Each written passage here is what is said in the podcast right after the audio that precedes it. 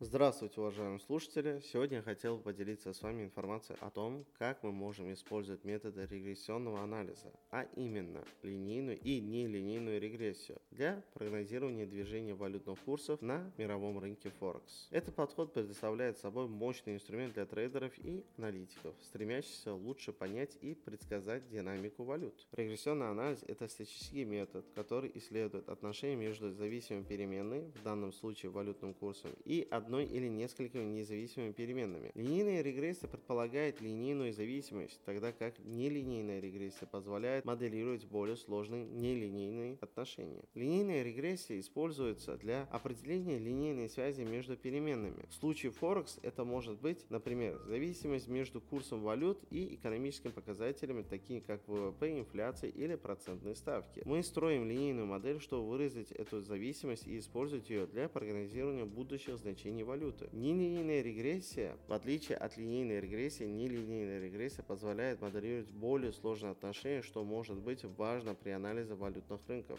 Например, валютные курсы могут подчиняться нелинейной закономерности, связанной с политической нестабильностью, волатильностью рынка или глобальными событиями. Чтобы применять линейную и нелинейную регрессию на Форекс, трейдеры и аналитики должны собирать и анализировать данные, выбирать соответствующие переменные и строить регрессионные информационной модели. Использование статистических программных средств, таких как Python с библиотеками Pants, NumPy или Skitlearn, может значительно упростить этот процесс. И также необходимо отметить, что прогнозирование на финансовых рынках всегда сопровождено с рисками. Регрессионные модели могут быть весьма чувствительны к изменениям в условиях рынка, и прошлые результаты не гарантируют будущие успехи. В заключение, линейные и нелинейные регрессии для прогнозирования на рынке Форекс представляют новые возможности для анализа анализа и принятия обоснованных решений на валютных рынках. Однако необходимо подходить с осторожностью, учитывать ограничения моделей и всегда уделять внимание изменениям в экономической и политической обстановке. Спасибо за внимание, желаю вам всем финансовых успехов, до свидания.